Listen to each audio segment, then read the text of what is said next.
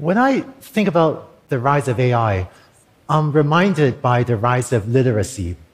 A few hundred years ago, many people in society thought that maybe not everyone needed to be able to read and write. Back then, many people were attending fields or herding sheep, so maybe there was less need for written communication. And all that was needed was for the high priests and priestesses and monks to be able to read the holy book. And the rest of us could just go to the temple or church or the holy building and sit and listen to the high priests and priestesses read to us. Fortunately, we've since figured out that we can build a much richer society if lots of people can read and write. Today, AI is in the hands of the high priests and priestesses. These are the highly skilled AI engineers, many of whom work in the big tech companies. And most people have access only to the AI that they build for them. I think that we can build a much richer society if we can enable everyone to help to write the future. But why is AI largely concentrated in the big tech companies? Because many of these AI projects have been expensive to build. They may require dozens of highly skilled engineers, and it may cost millions or tens of millions of dollars to build an AI system.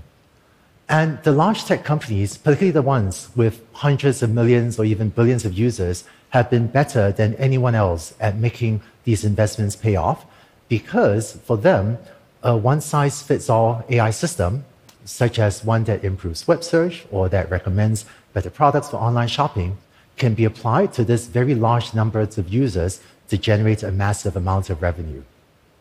But this recipe for AI does not work once you go outside the tech and internet sectors to other places where, for the most part, there are hardly any projects to apply to 100 million people or that generates comparable economics. Let me illustrate with an example. Many weekends, I drive a few minutes from my house to a local pizza store to buy a slice of Hawaiian pizza from the gentleman that owns his pizza store. Um, and his pizza's great, but he always has a lot of cold pizza sitting around, and every weekend, some different flavor of pizza is out of stock. But when I watch him operate his store, I get excited because by selling pizza, he is generating data. And this is data that he can take advantage of if he had access to AI. AI systems are good at spotting patterns when given access to the right data. And perhaps an AI system could spot if Mediterranean pizzas sell really well on a Friday night, maybe could suggest to him to make more of it on a Friday afternoon. Now, you might say to me, hey, Andrew, this is a small pizza store. What's the big deal? And I say to the gentleman that owns this pizza store, something that could help him improve his revenues by a few thousand dollars a year, that will be a huge deal to him. I know that there is a lot of hype about AI's need for massive data sets. And having more data does help. But contrary to the hype, AI can often work just fine even on modest amounts of data, such as the data generated by a single pizza store. So the real problem is not that there isn't enough data from the pizza store. The real problem is that this small pizza store could never serve enough customers to justify the cost of hiring an AI team. I know that in the United States, there are about half a million independent restaurants, and collectively, these restaurants do serve tens of millions of customers. But every restaurant is different, with a different menu, different customers, different ways of recording sales, that no one size fits all AI will work for all of them. What would it be like if we could enable small businesses and especially local businesses to use AI? Let's take a look at what it might look like at a company that makes and sells t shirts.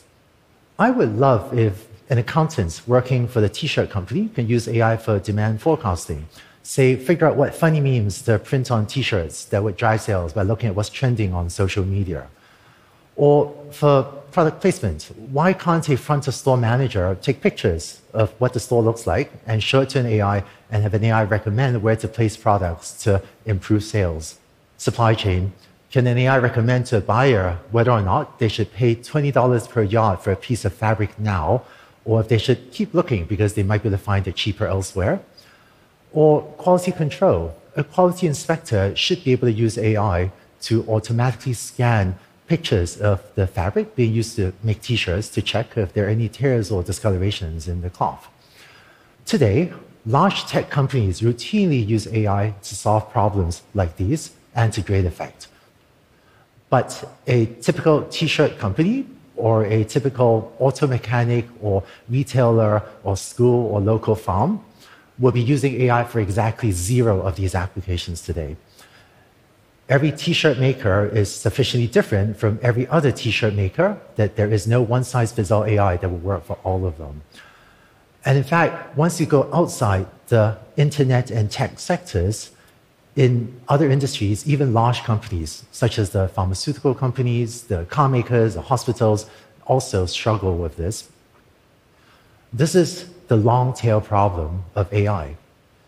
If you were to take all current and potential AI projects and sort them in decreasing order of value and plot them, you get a graph that looks like this. Maybe the single most valuable AI system is something that decides what ads to show people on the internet Maybe the second most valuable is a web search engine. Maybe the third most valuable is an online shopping product recommendation system. But when you go to the right of this curve, you then get projects like t-shirt product placements or t-shirt demand forecasting or pizzeria demand forecasting. And each of these is a unique project that needs to be custom built. Even t-shirt demand forecasting, if it depends on trending memes on, the, on social media, is a very different project than pizzeria um, demand forecasting if that depends on the pizzeria sales data. So today, there are millions of projects sitting on the tail of this distribution that no one is working on, but whose aggregate value is massive. So, how can we enable small businesses and individuals to build AI systems that matter to them? For most of the last few decades, if you want to build an AI system, this is what you have to do. You have to write pages and pages of code. And while I would love for everyone to learn to code, and in fact, online education and also offline education are helping more people than ever learn to code, unfortunately, not everyone has the time to do this. But there is an emerging new way to build AI systems that will let more people participate. Just as pen and paper, which are a vastly superior technology to stone, tablet, and chisel, were instrumental to widespread literacy, there are emerging new AI development platforms that shift the focus from asking you to write lots of code to asking you to focus on providing data. And this turns out to be much easier for a lot of people to do. Today, there, there are multiple companies working on platforms like these. Let me illustrate a few of the concepts using one that my team has been building. Take the example of an inspector wanting AI to help detect defects in fabric. An inspector can take pictures of the fabric and upload it to a platform like this. And they can go in to show the AI what tears in the fabric looks like by drawing rectangles. And they can also go in to show the AI what discolorations in the fabric looks like by drawing rectangles. So these pictures, together with the green and pink rectangles that the inspector's drawn, are data created by the inspector to explain to AI how to find tears and discolorations. After the AI examines this data, we may find that it has seen enough pictures of tears, but not yet enough pictures of discolorations. This is akin to if a junior inspector had learned to reliably spot tears, but still needs to further hone their judgment about discolorations.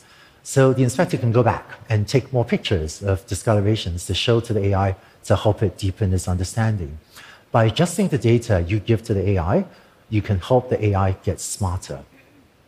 So an inspector using an accessible platform like this can, in a few hours to a few days, um, and with, a, a, with purchasing a suitable camera setup, be able to build a custom AI system to detect defects, tears, and discolorations in all the fabric being used to make T-shirts throughout the factory. And once again, you may ask, you may say, "Hey, Andrew, this is one factory. Like, why is this a big deal?" And I say to you, this is a big deal to that inspector whose life this makes easier. And equally, this type of technology can empower a baker to use AI to check for the quality of the cakes they're making, or a organic farmer to check the quality of the vegetables, or a furniture maker to check the quality of the wood they're using. Platforms like these will probably still need a few more years before they're easy enough to use for every pizzeria owner but many of these platforms are coming along, and some of them are getting to be quite usable to someone that is tech savvy today with just a bit of training.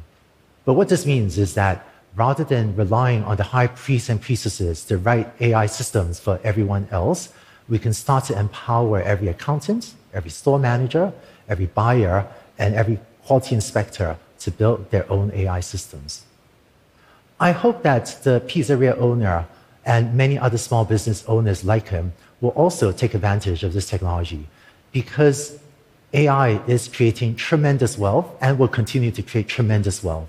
And it's only by democratizing access to AI that we can ensure that this wealth is spread far and wide across society. Hundreds of years ago, I think hardly anyone understood the impact that widespread literacy will have. Today, I think hardly anyone understands the impact that democratizing access to AI will have. Building AI systems has been out of reach for most people, but that does not have to be the case. In the coming era for AI, we'll empower everyone to build AI systems for themselves, and I think that will be an incredibly exciting future. Thank you very much.